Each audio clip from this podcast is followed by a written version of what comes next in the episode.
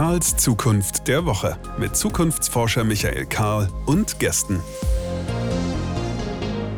Willkommen zurück. Hier ist Karls Zukunft der Woche, der Podcast, die kleine Plattform, auf der wir das Gespräch über die Zukunft suchen und pflegen, auf der wir immer wieder darüber nachdenken, welche Form von Zukunft halten wir eigentlich für attraktiv, welche halten wir eigentlich für plausibel, immer auf der Annahme fußend, dass Zukunft ja anders sein könnte als das, was wir kennen, als das, was uns lieb geworden ist. Wir es also mit Veränderungen zu tun haben.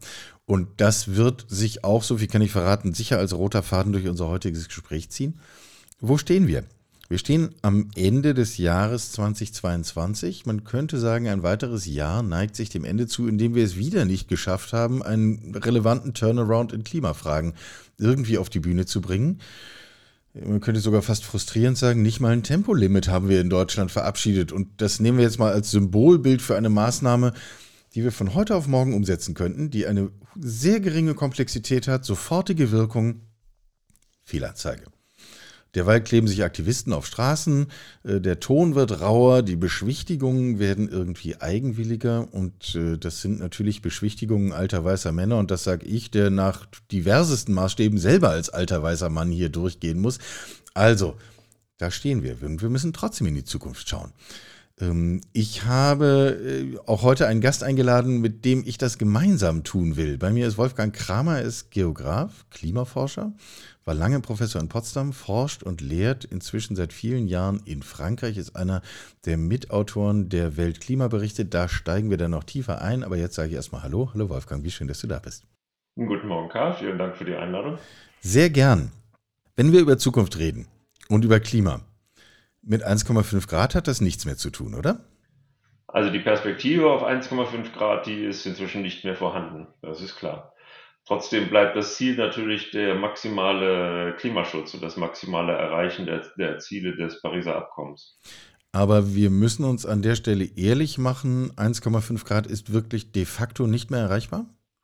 Es ist aus meiner Sicht deswegen nicht erreichbar, weil wir immer noch, wie du selber gesagt hast, die Transformation noch nicht mal angefangen haben.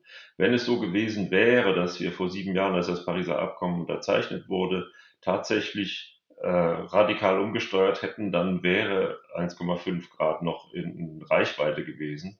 Aber wir sehen jetzt, dass wir uns unsere politischen und ökonomischen äh, Mittel dafür einfach nicht ausgereicht haben. Deswegen halte ich es für nicht mehr erreichbar.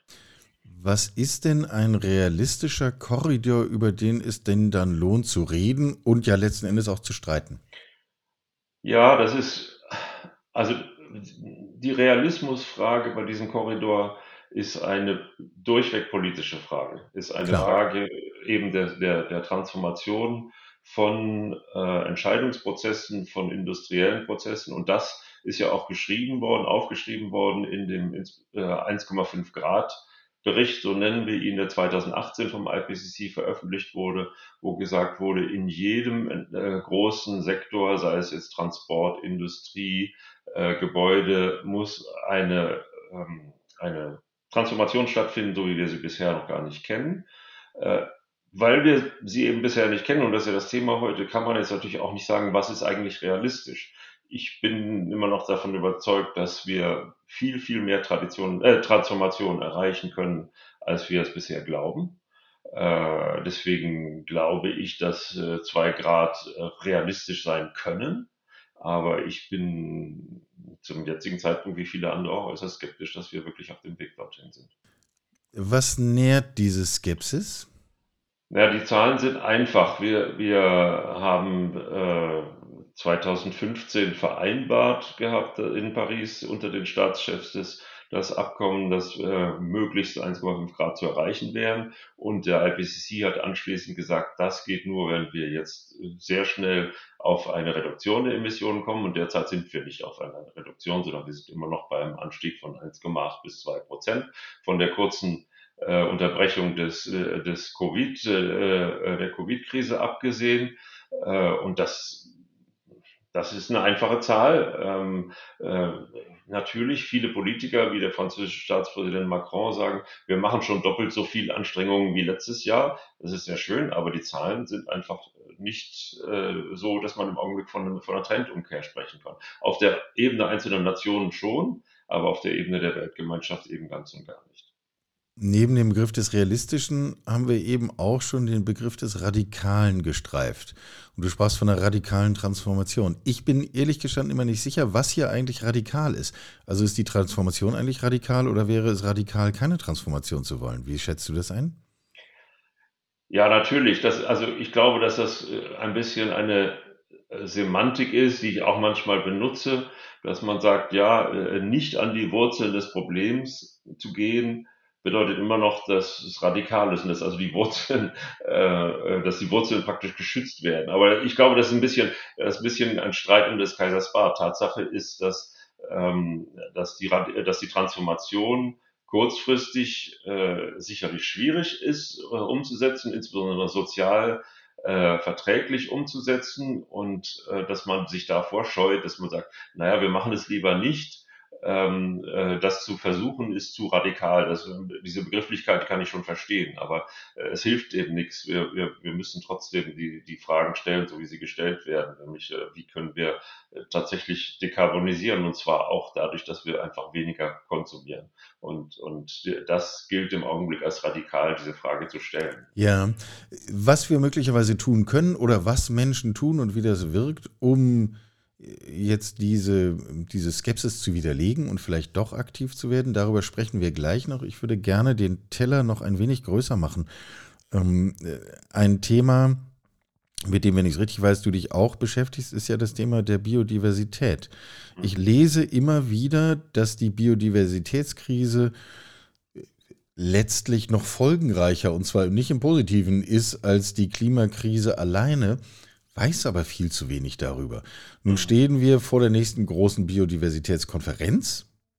Mhm. In wenigen Gedanken, was muss ich jetzt endlich darüber wissen, warum das ein echtes, großes Problem ist?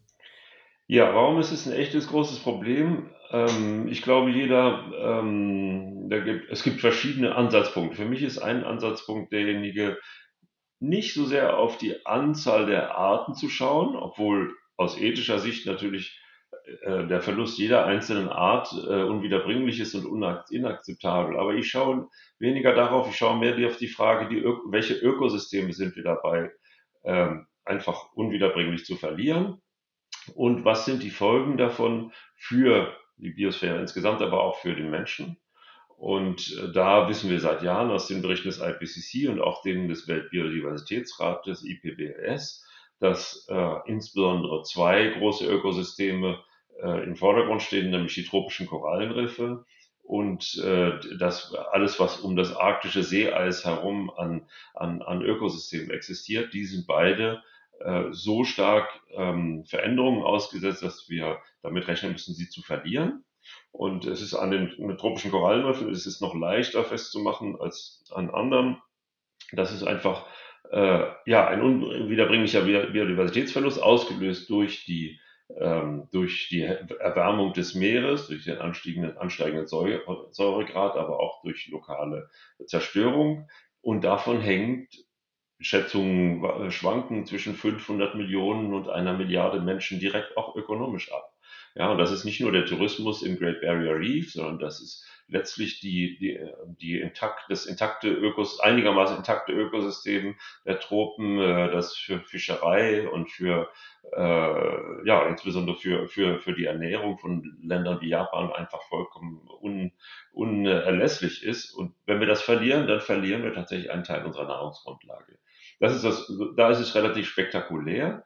Aber wir können das Gleiche auch beobachten in, äh, in der Landwirtschaft dort, wo Landwirtschaft äh, maximal biodiversitätsfeindlich, äh, sage ich mal, weiter betrieben wird durch Auslaugen der Böden, durch ähm, große Monokulturen, durch massiven Pestizideinsatz. Dort ist tatsächlich im, Gegen, im Gegenteil zu dem, was oft behauptet wird, die langfristige Nachhaltigkeit dieser äh, Produktion äh, in Frage gestellt. Äh, das wird immer so getan, als wäre es notwendig, aber in Wirklichkeit ist es umgekehrt. Dass eine, und, und darüber gibt es auch ausreichend Publikationen von IPCC und IPBES, dass eine diversifizierte Landwirtschaft mit intakten einigermaßen intakten Landschaften mit insbesondere einem, einem, einer, einer Bodenbiodiversität, die für den natürlichen Kohlenstoffhaushalt im Boden sorgt, die ist langfristig tatsächlich auch nachhaltig, nachhaltiger, was die pu äh, pure Produktion von Lebensmitteln angeht. Das heißt, auch da ist der Biodiversitätsverlust, ich kann ihn messen in so und so viele Arten, aber eigentlich ist es eher der Verlust des Ökosystems, äh, Boden, äh, landwirtschaftlicher Boden, der langfristig auch für, für die Menschen und für natürlich die Ökonomie, also für den letztlichen Agrarsektor, ähm, äh, katastrophal sein wird. Ich nehme das oft so wahr, dass äh, dieses Biodiversitätsthema, das ist in Sonntagsreden natürlich rauf und runter beschrieben und da hat jeder äh, zivilisierte Mensch eine klare Position. Wenn es dann aber darum geht, abzuwägen, so jetzt ist hier irgendwie ein komischer Käfer und äh, der, der, lebt hier irgendwie und stattdessen könnten wir hier an dieselbe Stelle eine prima Fabrik für Elektroautos bauen, äh, dann denken wir gesellschaftlich nicht lange nach. Äh, dann gibt es eine laute Mehrheit und eine leise Minderheit.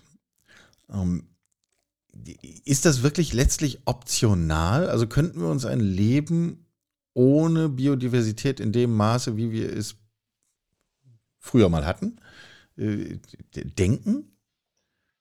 Naja, zunächst mal stelle ich in Frage, dass wir jemals ein Leben ohne Biodiversität hatten, sondern im Gegenteil. Also es ist, es ist klar, dass wir zu früheren Zeiten viel stärker noch davon abhängig waren, dass tatsächlich in unserem direkten äh, Umfeld, jetzt vor den am schlimmsten äh, industrialisierten Zonen abgesehen, äh, eine einigermaßen, ein einigermaßen lebendiges äh, Ökosystem war ja, für, für, für unsere Ernährung, für die, äh, für die Abfallbehandlung, für, die, äh, für den Zustand der Gewässer. Also insofern, äh, wir sind ja auf dem absteigenden Ast, nicht auf dem, dem ansteigenden. Aber ich würde gerne auf den Konflikt zwischen Artenschutz und äh, möglicherweise industriellen oder anderen Großprojekten eingehen.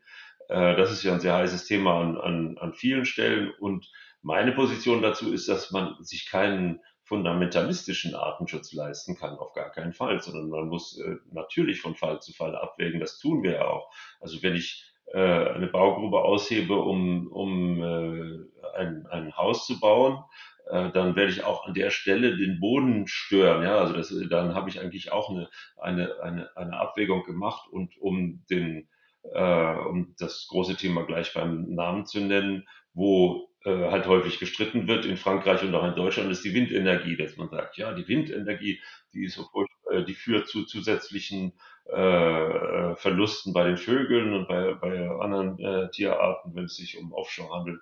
Das ist natürlich so. Ähm, und äh, das finde ich auch, muss man von Fall zu Fall abwägen. Was eben zurzeit passiert, ist, dass äh, das Artenschutzargument benutzt wird, um den ganzen Sektor praktisch auszubremsen, dass es in den allermeisten Fällen gar nicht um den Artenschutz geht. Und deswegen sage ich, man muss auf wissenschaftlicher äh, Ebene, muss man für jeden Standort, an dem äh, ein Windrad aufgestellt werden soll, abwägen.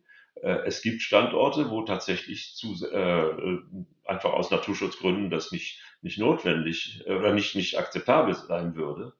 Aber umgekehrt gibt es eben sehr, sehr viele Standorte, an denen der, die Nutzung, der, der Nutzungsvorteil durch die Windenergie weit, weit, weit das überwiegt, was an lokalen Artenschutzverlusten möglicherweise zu beklagen wäre. Diese Abschätzung muss man machen, die macht man auch bei jedem Autobahnbau und macht man bei jedem, bei jeder Einrichtung irgendeines, äh, irgendeiner neuen Installation von irgendwas. Also das, davon kommt man nicht los. Aber dafür gibt es auch Methoden und Protokolle und wissenschaftliche Expertise, mit der man das äh, auf rationaler Weise machen kann.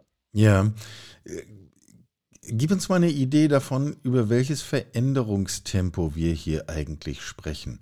Also drastische Verluste an Biodiversität, ist das ein Phänomen, was wir seit tausenden Jahren beobachten oder ist das ein Phänomen, was wir seit 15 Jahren beobachten? Also ordne uns das mal ein bisschen ein, damit wir ein Gefühl für diese mögliche Dramatik bekommen, die hier offensichtlich auf dem Tisch ist. Also natürlich, es gibt keine Temperatur, keine Mitteltemperatur in der Biodiversität und in vielen Fällen sind äh, Auswirkungen auf die äh, Verluste der Biodiversität zunächst lokal und dann erst dann erst großflächig. Aber was den zeitlichen, was die zeitliche Perspektive angeht, finde ich, kann man zwei Sachen unterscheiden. Also das eine ist, dass natürlich seit dem Mittelmeer, Mittelalter in, in, in Mitteleuropa zum Beispiel großflächig entwaldet wurde. Äh, und damit ein, ein gewisser Bevölkerungsanstieg äh, möglich war oder eigentlich schon seit der Römerzeit mit Unterbrechungen. Ähm, das kann man als einen, einen Biodiversitätsverlust betrachten. Man muss aber auch sehen, dass dabei neue, äh, neue Ökosysteme entstanden sind, teilweise mit höherer Vielfalt als die, als die vorherigen zusammenhängenden großen Waldgebiete wobei die auch nicht so zusammenhängend war, muss man auch sagen, da gab es auch Störungen und, und Waldbrände und, und, und eine gewisse Dynamik. Aber das wäre die, das wäre die Jahrtausende-Skala.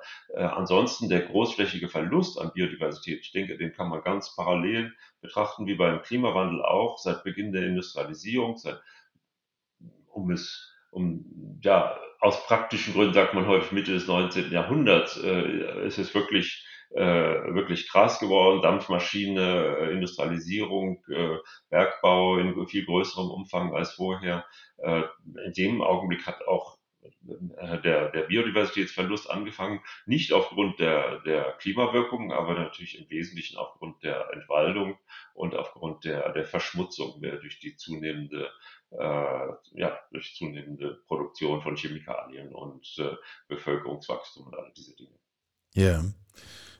Nun steht eine internationale Konferenz, die auch COP heißt, nach COP27, Klima, kommt COP15, Biodiversität, unmittelbar bevor. Ähm, ist das ähnlich äh, spektakulär wirkungslos? Ja, das ist, ähm, also zunächst vielleicht, um das mit der COP nochmal zu erklären, es gibt ja die Konvention, es gibt die Klimakonvention, es gibt die Biodiversitätskonvention, beide äh, 1992 in Rio verabschiedet und in den Jahren darauf äh, äh, ratifiziert worden. Ähm, äh, für die Klimakonvention hat es fast jährliche äh, Vertragsstaatenkonferenzen gegeben, bei der Biodiversitätskonvention nicht immer. Aber die Situation ist ansonsten sehr ähnlich. Die Situation ist diejenige, dass dass einzelne Staaten ambitioniertere Ziele definieren wollen und andere Staaten das nicht tun. Äh, und ähm, man darf sich ja nichts vormachen, dass hinter den äh, Bremserstaaten häufig Industriesektoren stehen, die ganz bestimmte Partikularinteressen haben, die ähm, auch nachvollziehbar sind, so wie es beim, beim, äh, beim Klimawandel oder bei der Klimarahmenkonvention die, die äh, fossile Erdöl- und Erdgasindustrie ist, ist es im, im Falle der Biodiversitätskonvention zu einem großen Teil die, der, die großen agroalimentären, wie sagt man auf Deutsch, die, die, äh, äh die Nahrungsmittelkonzerne.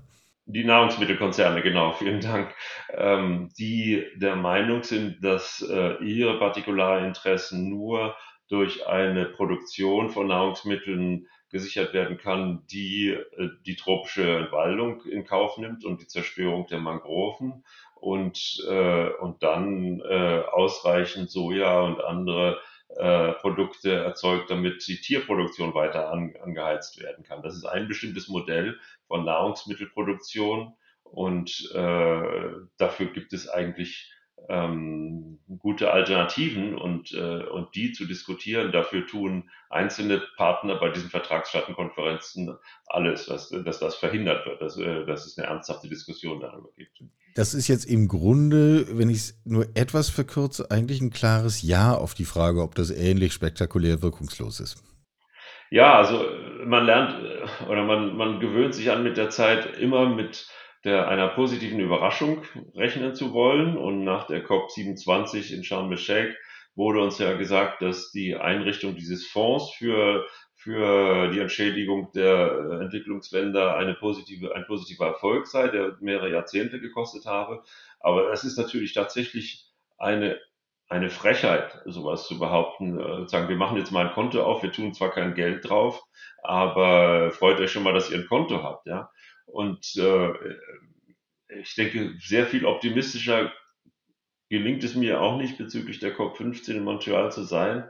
Ähm, andererseits aber haben wir auch andere Situationen erlebt. Ich denke immer noch, dass die COP21 in Paris, ähm, der, äh, die zum, zum Pariser Abkommen geführt hat, dass das tatsächlich ein Durchbruch war. Ein, nicht die Lösung, aber ein Durchbruch. Solche Durchbrüche kann es auch, kann es auch geben und die soll man nicht von vornherein durch zu pessimistische Einschätzungen äh, ähm, in Frage stellen. Andererseits wird es aber, ich weiß nicht, ob wir darüber auch sprechen wollen, wird es einfach den Druck der Zivilgesellschaft brauchen, um äh, die Entscheidungsträger aus, ähm, aus zum Beispiel Europa dazu zu bringen, äh, tatsächlich ambitionierte Forderungen in die, in die Diskussion einzubringen.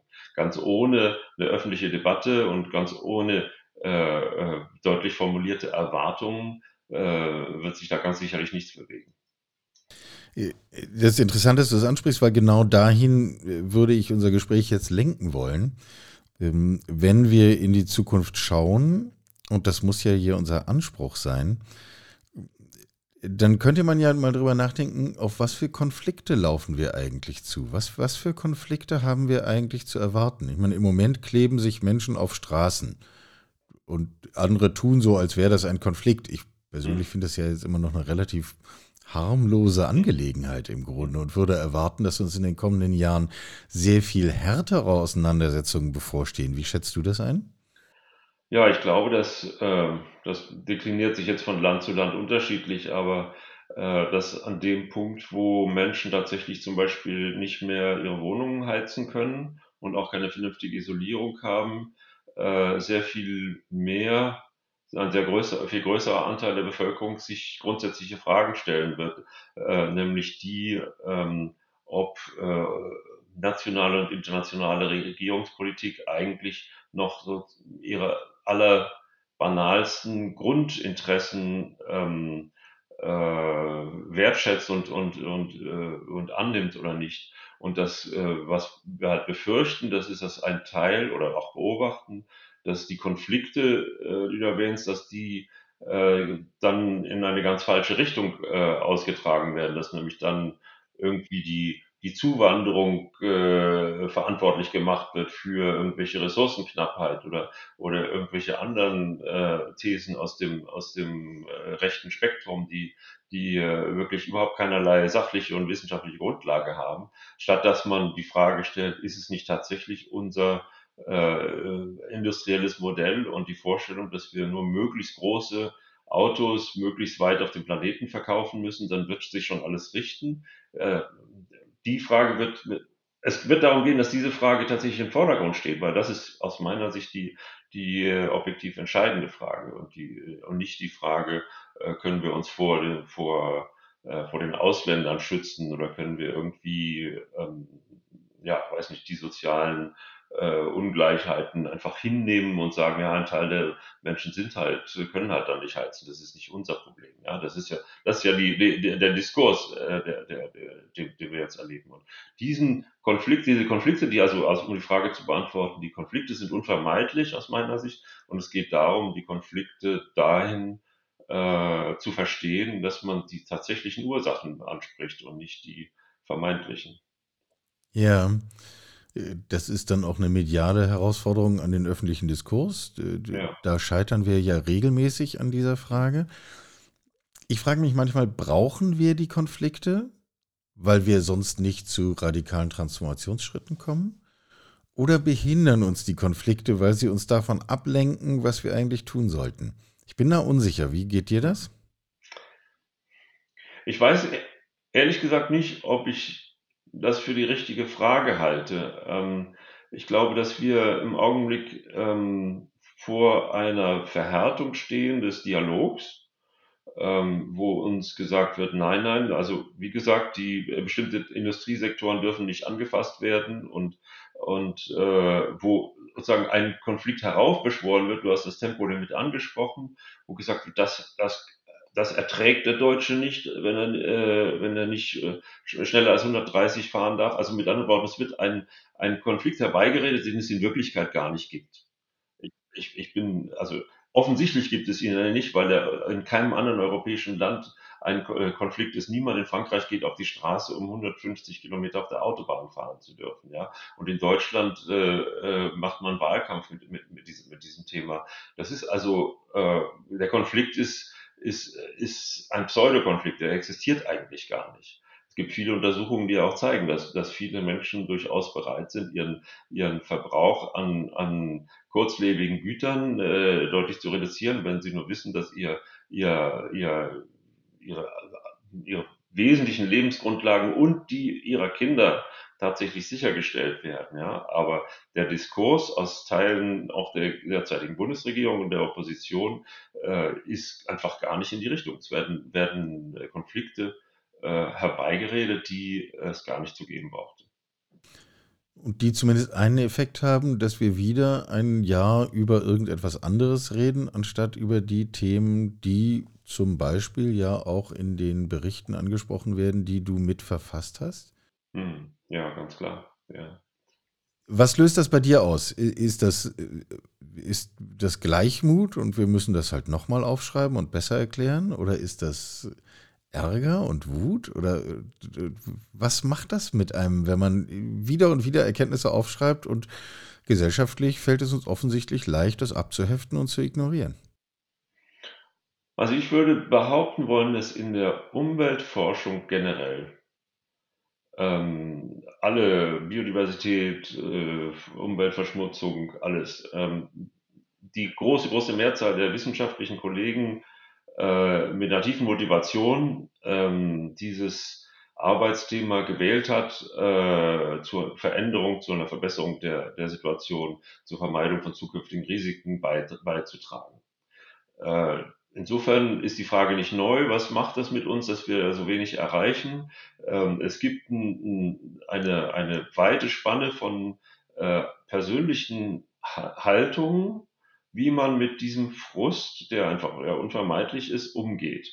Und da muss ich sagen, komme ich selber aus einer Tradition und aus einer ja, aus einer, äh, aus einer Tradition, die sagt, der Wissenschaftler muss vollständig neutral sein, er darf auf gar keinen Fall irgendeine Art von emotionaler äh, Regung äh, formulieren, er darf sich auch nicht für eine bestimmte politische Lösung interessieren, sondern er soll sozusagen ganz äh, objektiv die Daten analysieren und das dann kommunizieren und dann den gesellschaftlichen Kräften überlassen, äh, darüber zu verhandeln, welche, welche jetzt dieser Trends äh, man gerne verändern möchte. Und das ist, glaube ich, ein innerer Konflikt, den alle von uns ähm, als zunehmend äh, absurd empfinden zwischen diesem äh, Neutralitätsmythos äh, und der, dem, dem persönlichen äh, Willen zum Engagement. Und jeder äh, positioniert sich zurzeit aber ein bisschen anders, was gerade auch die die Proteste angeht und die, die äh, anderen Formen der Kommunikation. Und ich selber auch positioniere mich heute anders, als ich noch vor einigen Jahren gemacht hätte.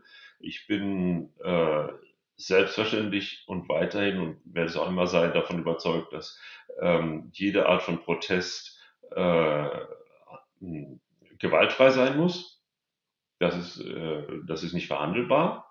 Ähm, aber äh, ich finde, dass sichtbare äh, Protestmaßnahmen wie Straßenblockaden oder wie symbolische Aktivitäten in Showrooms von Autoherstellern oder äh, das Ankleben von wissenschaftlichen Publikationen an die Fenster des Bundesverkehrsministeriums, äh, äh, was symbolisch ist. Man rechnet ja nicht damit, dass dann die Kollegen plötzlich sagen, ach, wir haben eine Biodiversitätskrise. Aber ich glaube, dass man, dass äh, vieles davon tatsächlich jetzt notwendig ist. Ich bewundere die diejenigen, die tatsächlich diese Aktionen machen. Ich bin in der Regel nicht selber äh, dabei, aber ich unterstütze es nach Kräften durch die Mittel und Wege, die, die, die ich meine zur Verfügung zu haben. Das ist ein interessanter Schwenk. Ähm, braucht es nicht auch eine andere Vernetzung zwischen Wissenschaftlern, Wissenschaftlerinnen ganz unterschiedlicher Fachbereiche, ähm, um hier weiterzukommen? Also das, äh, die Frage kann ich verstehen. Ähm, ich glaube, dass es gar nicht so mh, hm, äh, viel Bedarf gibt. Ähm, natürlich gibt es immer Bedarf, die Vernetzung weiterzuentwickeln, aber es ist schon klar, dass äh, nicht, also dass eigentlich an den, ich sag mal so, in Deutschland jetzt gesehen, in den äh, großen Umweltforschungszentren, zum Beispiel auch in Leipzig, aber auch am Potsdam Institut für Klimafolgenforschung und andernorts, äh, sehr stark interdisziplinär gearbeitet wird seit Jahrzehnten und auch sehr erfolgreich. Ähm, und äh, was nicht heißt, dass es kein Entwicklungspotenzial gibt, ganz so gar nicht. Aber es gab zum Beispiel früher die Vorstellung, die Naturwissenschaftler, die rechnen das jetzt alles aus und dann hinterher müssen die Ökonomen sagen, was es kostet. Und das ist natürlich totaler Schwachsinn, weil, weil äh, die Probleme und die Ursachen, äh, über die wir reden müssen, sowohl bei den Emissionen als auch beim Biodiversitätsverlust, die, für die brauche ich zunächst mal ein ökonomisches Verständnis. Und äh, ich sollte zunächst mal mich fragen, warum ist die Gesellschaft überhaupt in ihrem Verbrauchs ähm, und in, in der, in der äh, wahnsinnigen Vergeudung von, von Naturressourcen, warum ist sie überhaupt an dem Punkt? Das ist eine ökonomische und sozialwissenschaftliche Frage, die auch mit äh, Kräfteverhältnis, politischen Kräfteverhältnissen zu tun hat. Und äh, da ist so ein bisschen so ein Umdenken, dass man, dass die tatsächlich die Sozialwissenschaften und äh, insbesondere die Ökonomie äh, vielleicht anders in die Vernetzung einbezogen werden sollten, als wir das in, in vor 20 Jahren gemacht haben. Aber äh, der Kontakt ist längst da und auch die Integration in, in großen Forschungsprojekten, ähm, das entwickelt sich weiter. Aber ich bin da sehr, bin da eher optimistisch und finde auch, dass wir schon viel Erfahrung haben. Wir haben vorhin dieses Thema der globalen Perspektive schon gestreift. Du hast den Begriff der Frechheit benutzt für das Ergebnis äh, der jüngsten Klimakonferenz. Also bezogen auf, wir fangen jetzt mal an, zumindest drüber zu reden, dass es ja hier ein globales Ungleichgewicht gibt. Die einen haben unfassbar viel mehr verursacht und mhm. die anderen äh, kommen noch nicht mal in den Genuss des scheinbaren Wohlstands, der damit entsteht und haben in vielen Fällen noch doppelt und dreifach mit den Folgen zu tun. Wie schaust du auf dieses globale Ungleichgewicht? Ja, das ist ein, ein Problem, das benannt ist seit dem, äh, mindestens seit dem äh, Bericht der Brundtland-Kommission in den, in den 80er Jahren. Also äh, das, das globale Ungleichgewicht ist, äh, ist vorhanden und verschärft sich durch äh, eine Vielzahl von, von, von Prozessen. Und der Klimawandel ist sozusagen ein, ein Aspekt davon, aber gar nicht mal der entscheidende. Wir exportieren ja auch unsere Umwelt, Umweltschäden in anderen, in anderen Bereichen. Ähm, natürlich ist das ähm, äh, sehr bedenklich und sehr und auf gar keinen Fall nachhaltig. Auf gar keinen Fall kann man sich eine, eine langfristige ein langfristiges Überleben der Menschheit auf diesem Planeten ganz objektiv vorstellen, wenn äh, die Ungleichheit nicht abgebaut wird statt erhöht. Ich glaube, dafür gibt es, äh, gibt es zahlreiche Indikatoren. Und die Frage ist nur, wie, wie schnell und wie, ähm, äh, wie radikal müssen wir umsteuern, umsteuern, um auch die Ungleichheit selber direkt thematisieren zu können. Im Augenblick sprechen wir davon zu helfen, äh, als ob es darum ginge zu helfen. Wir helfen dabei, sozusagen die von uns äh, aus, ausgelösten Schäden zu, zu verringern oder zu abzufedern. Äh, wir müssen tatsächlich über Verantwortlichkeit sprechen. Das wird auch getan, aber das kommt natürlich in der, in der, im öffentlichen Diskurs äh, wie man immer sagt, in der Bevölkerung eigentlich nicht wirklich an, weil ich kann es auch verstehen, weil wenn ich, wenn ich eine Familie habe in, in, in Mitteleuropa und mich äh, frage, wie gesagt, wie werde ich den nächsten Winter äh, heizen können, dann ist es ein bisschen schwierig, mit mir über meine Verantwortlichkeit gegenüber den Staaten des globalen Südens, den Menschen in den Staaten des globalen Südens zu sprechen. Das ist schon schwer zu vermitteln.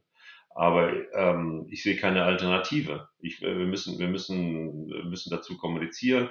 Viele tun das auch, die Kirchen tun das, die viele andere soziale äh, Institutionen äh, tun das. Wir spenden auch an Weihnachten, wenn, wenn, äh, ja, aber ich will es nicht, will es nicht kleinreden. Ne? Das sind tatsächlich, also mit anderen Worten, die, eine Sensibilität ist schon da. Es ist nicht, dass die Menschen alle komplett egoistisch sind in meiner Sicht, aber ähm, äh, wir haben im Augenblick eigentlich eine politische Situation, wo man zum Beispiel keine Wahlkämpfe damit gewinnt, dass man äh, sagt, wir müssen äh, zu einem stärkeren Ausgleich der Lebensbedingungen zwischen globalen Norden und dem globalen Süden sorgen. Und äh, diese Diskussion, äh, das hoffe ich, dass man dafür was tun kann, dass die tatsächlich auch stattfindet.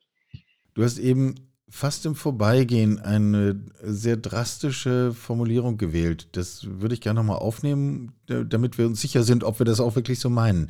Du hast gesagt, wir haben eigentlich keine Chance, das Überleben der Menschheit, sagen wir mal, näherungsweise in der Menge, wie wir jetzt gerade sind, auf diesem Planeten sicherzustellen, wenn wir nicht an das Thema Ausgleich zwischen globalem Norden und globalem Süden rangehen. Ist das tatsächlich so drastisch zuzuspitzen? Also ich würde sogar fast behaupten, das ist Konsens unter denjenigen, die sich mit globaler Entwicklungsproblematik beschäftigen.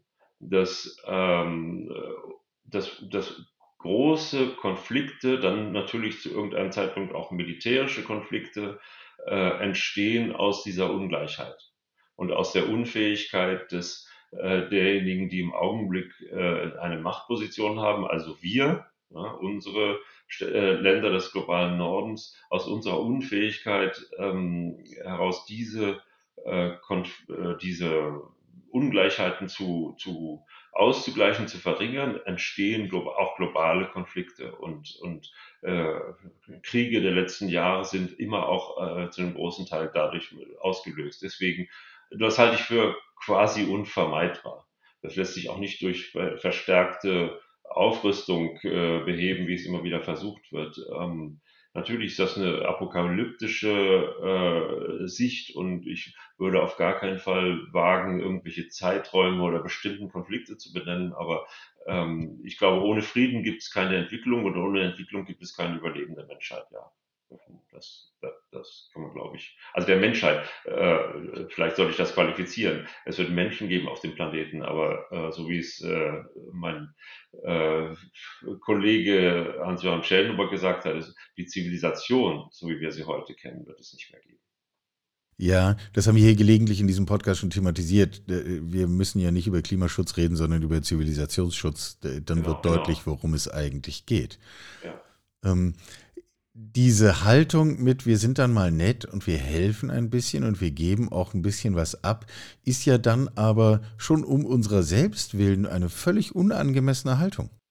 Ja, ja, also davon, davon bin ich überzeugt. Also solange äh, wir meinen, dass wir etwas spenden und dann brauchen wir aber nächstes Jahr ein neues Auto mit einer sehr großen und sehr schweren Batterie, weil das Auto muss natürlich auch Allradantrieb haben und diese Batterie naja, dazu muss jetzt leider der Süden weiter ausgebeutet werden und die, die, die verschiedenen Gruben in, in, in Afrika und Asien und Südamerika.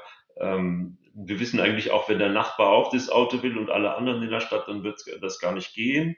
Ähm, also das, äh, das hat schon auch mit der Gerechtigkeitsfrage zu tun und, und die wird im Augenblick einfach totgeschwiegen. Und, äh, und wir haben eine, eine Verkehrspolitik äh, dieser Bundesregierung, die extrem aktiv daran arbeitet, dass diese Fragen nicht gestellt werden.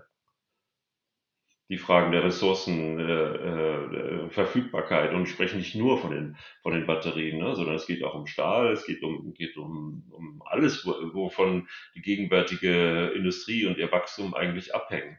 Äh, da müssen wir ganz anders reden über, über den, über den äh, Zugang zu diesen Ressourcen für alle Menschen auf diesem Planeten. Das ist äh, aus meiner Sicht unvermeidbar. Wir haben vorhin schon über Konflikte gesprochen, da meinten wir ja aber noch, jedenfalls in unserem Gespräch, äh, hier und da eine Straßenblockade. Hm. Ähm, wenn ich die beiden Fäden zusammenbringe, bedeutet das doch aber, dass wir es mit auch konflikthaften Auseinandersetzungen, konflikthaftem Streit auf einer völlig anderen Skala zu tun bekommen. Hm. Ja, also ähm, ich, ich mag äh, den Begriff, den ein französischer Kollege hier geprägt hat. Wir müssen überhaupt erstmal in eine ernsthafte Diskussion kommen über verschiedene Dinge.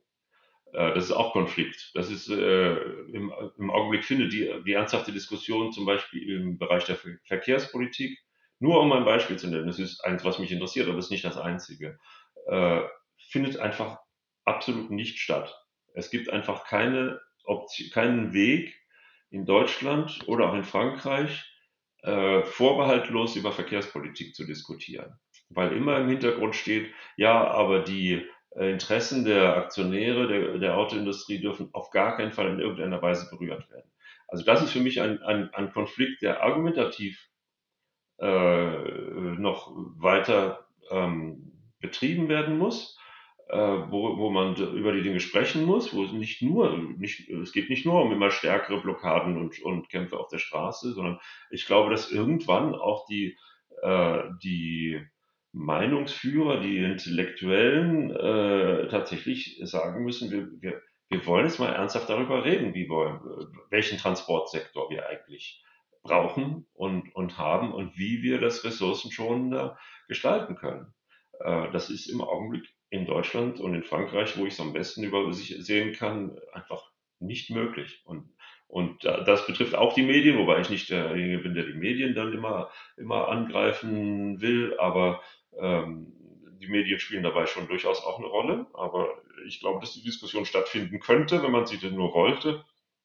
Und ich will von meiner Seite aus alles tun, mich dafür einzusetzen. Im Bereich äh, Nahrungsmittelproduktion ist es genau der gleiche, genau der, genau der gleiche Streit. Es geht nicht darum, äh, dass jetzt morgen alle Vegetarier oder Veganer werden, ähm, aber es geht um eine ernsthafte Diskussion darüber, wie ich äh, aus dem Teufelskreis der Massentierhaltung herauskommen äh, kann. Äh, und äh, da ist es tatsächlich auch so, dass die Ökonomen äh, uns sehr gut zeigen können, dass das durchaus geht. Ja, das ist, das ist ja wie mit erneuerbaren Energien, das kein, geht ja auch. Genau, es braucht keine äh, krasse Planwirtschaft und es braucht auch keine keine radikale Veränderung aller, aller äh, Lebensumstände, um hier zu, zu gewaltigen äh, äh, Reduktionen an Emissionen und an äh, Verringerung von Tierleid und an äh, Verlusten von Arbeitsplätzen in der Landwirtschaft zu, zu, zu, zu kommen, sondern im Gegenteil. Die, solche Perspektiven existieren und sie werden von sehr begrenzten Lobbyinteressen im Augenblick einfach äh, wird eine ernsthafte Diskussion, deswegen verwende ich den Begriff der ernsthaften Diskussion als, als Teil des Konfliktes. Es ist ein Teil, ein, ein, ein, Teil des Konfliktes muss ja immer sein, die ernsthafte Diskussion. Und hier wird eine ernsthafte Diskussion zurzeit meiner Ansicht nach verhindert äh, von, von sehr geringen, von sehr kleinen, äh, aber machtvollen Partikularinteressen. Dann schließen wir jetzt unser Gespräch mit der Frage nach dem Optimismus. Woher würden wir dann einen Optimismus nehmen, dass es uns gelingt, eine solche ernsthafte Diskussion tatsächlich voranzubringen? Ja, das, äh, da beißt sich die Katze ein bisschen in den Schwanz. Die Tatsache, dass wir diese Diskussion haben können, du und ich, und dass uns hoffentlich Menschen dabei zuhören, ähm, ist für mich ein, ein Teil des Optimismus. Für mich ein, äh, etwas, worüber ich sehr froh bin, dass, ähm, dass wir ähm, Möglichkeiten haben, uns äh, auszutauschen und auch medial ähm, zu kommunizieren darüber. Das ist eigentlich die einzige Hoffnung, die wir überhaupt haben. Ich glaube, dass wir, äh, wenn wir das nicht hätten, wenn wir in ein stärker autokratisches System äh, rutschen würden, dann wäre ich noch sehr viel pessimistischer, als ich es ohnehin schon bin. Und damit geben wir den Ball dann weiter an äh, euch alle, die ihr dieses gehört habt. Ähm, vielleicht hier und da etwas ergänzen möchtet, vielleicht hier und da etwas hinzufügen, etwas widersprechen, etwas noch zusätzliche Informationen hinzufügen. Gern. Auf welchem Weg auch immer, ob das jetzt in YouTube-Kommentaren ist oder ob das bei Twitter ist oder ob das bei LinkedIn ist oder im Zweifel per Mail oder Brief oder auf welchem Weg auch immer oder tragt es einfach weiter ich übersetze das jetzt für mich auch so ein bisschen und da kann ich anschließen. Es lohnt sich zu reden. Und äh, mit dieser Erkenntnis sage ich ganz herzlichen Dank, Wolfgang Kramer, für deine Zeit. Vielen Dank, Karl. Sie hörten Karls Zukunft der Woche, ein Podcast aus dem Karl Institute for Human Future.